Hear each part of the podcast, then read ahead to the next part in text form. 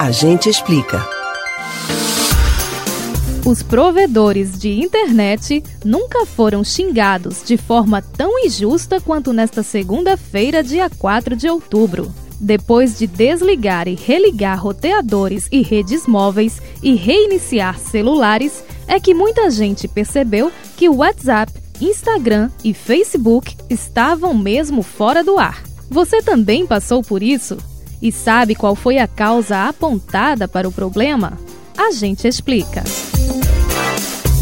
Utilizadas nas comunicações cotidianas para os mais diversos objetivos, as três plataformas pertencentes ao grupo Facebook reúnem cerca de 2 bilhões e 700 milhões de usuários. Além de espaços para interações pessoais, são importantes recursos para trabalho e negócios em todo o mundo. As quase sete horas de pane nesta segunda-feira causaram transtornos para os inscritos e um prejuízo financeiro de 5 bilhões e 900 milhões de dólares para o principal acionista, Mark Zuckerberg. Além, é claro, de uma vasta produção de memes que tomaram o Twitter. Também surgiram muitas suposições por parte dos usuários de quais seriam os motivos do desarranjo. Não faltou quem apostasse em um ataque hacker, mas a nota divulgada pelo Facebook descarta a possibilidade. Segundo a empresa, a falha foi interna um defeito durante a alteração nas configurações dos roteadores de backbone. Do inglês, backbone pode ser traduzido como espinha dorsal e faz todo sentido. Esses roteadores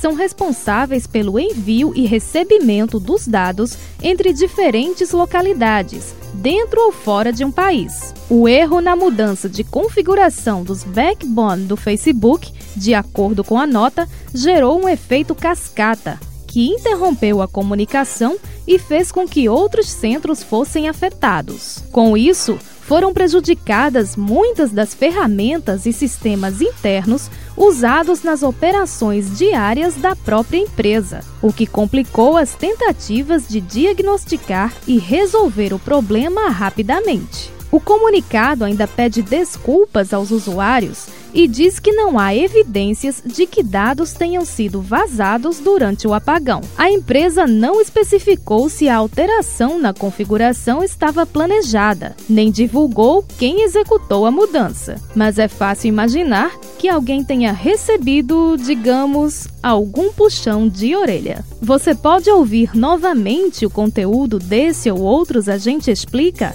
no site da Rádio Jornal ou nos principais aplicativos de podcast: Spotify, Deezer, Google e Apple Podcasts. Betânia Ribeiro para o Rádio Livre.